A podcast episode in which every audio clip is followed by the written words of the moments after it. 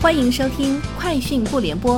本节目由三十六克高低传媒联合出品。网络新商业领域全天最热消息，欢迎收听《快讯不联播》。今天是二零二二年二月二十二号。深交所向申通快递发问询函，要求公司结合提取回购股份的数额、回购股份价格、近期市场可比案例的折价情况等。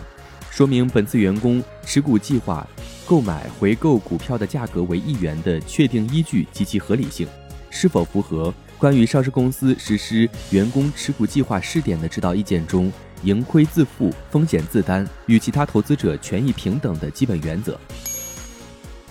小鹏汽车宣布成功发行长城嘉信、国军、小鹏融资租赁绿色资产支持专项计划。这是小鹏汽车首次在国内资本市场上发行 ABS，也是深圳证券交易所首单碳中和汽车租赁 ABS。此次发行原始权益人为小鹏汽车旗下广州小鹏汽车融资租赁有限公司，项目总规模七点七五亿元。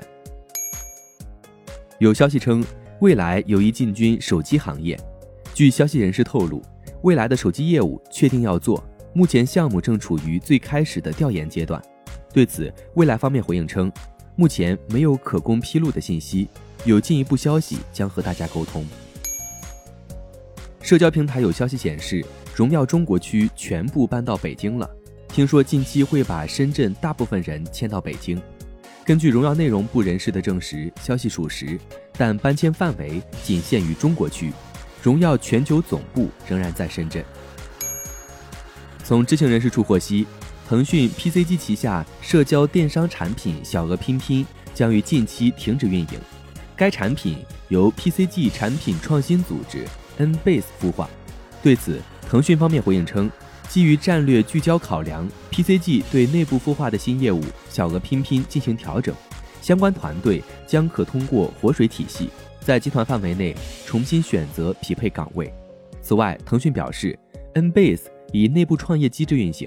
以小团队探索新业务方向，除社交电商外，Nbase 在数字藏品方向上也有尝试。有面板供应链方面的分析师日前在报告中表示，苹果的折叠屏 iPhone 将推迟两年，预计最快2025年出货，不会在此前预计的2023年推出。分析师在报告中表示，苹果在探讨推出折叠屏笔记本电脑的可能性。他们探讨的是推出配备二十英寸可折叠屏幕的笔记本电脑。苹果考虑的分辨率至少是四 K，也可能会有更高的选择。苹果选择的是一款多用途的产品，可能会形成一个新的产品系列。保时捷中国 CEO 严博宇回应分拆上市传闻称，保时捷良好的盈利能力让保时捷有很好的估值，但关于分拆上市。大众集团和保时捷集团需共同商议决策，保时捷中国暂时不便回应这一问题。保时捷中国副总裁及首席财务官洪生则进一步表示，不少造车新势力上市可能是考虑到资金方面的缺乏，而保时捷一直保持较高的盈利能力，销售回报率在百分之十五以上。以上就是今天节目的全部内容，明天见。品牌蓝 V 想涨粉就找高迪传媒，微信搜索高迪传媒，开启链接吧。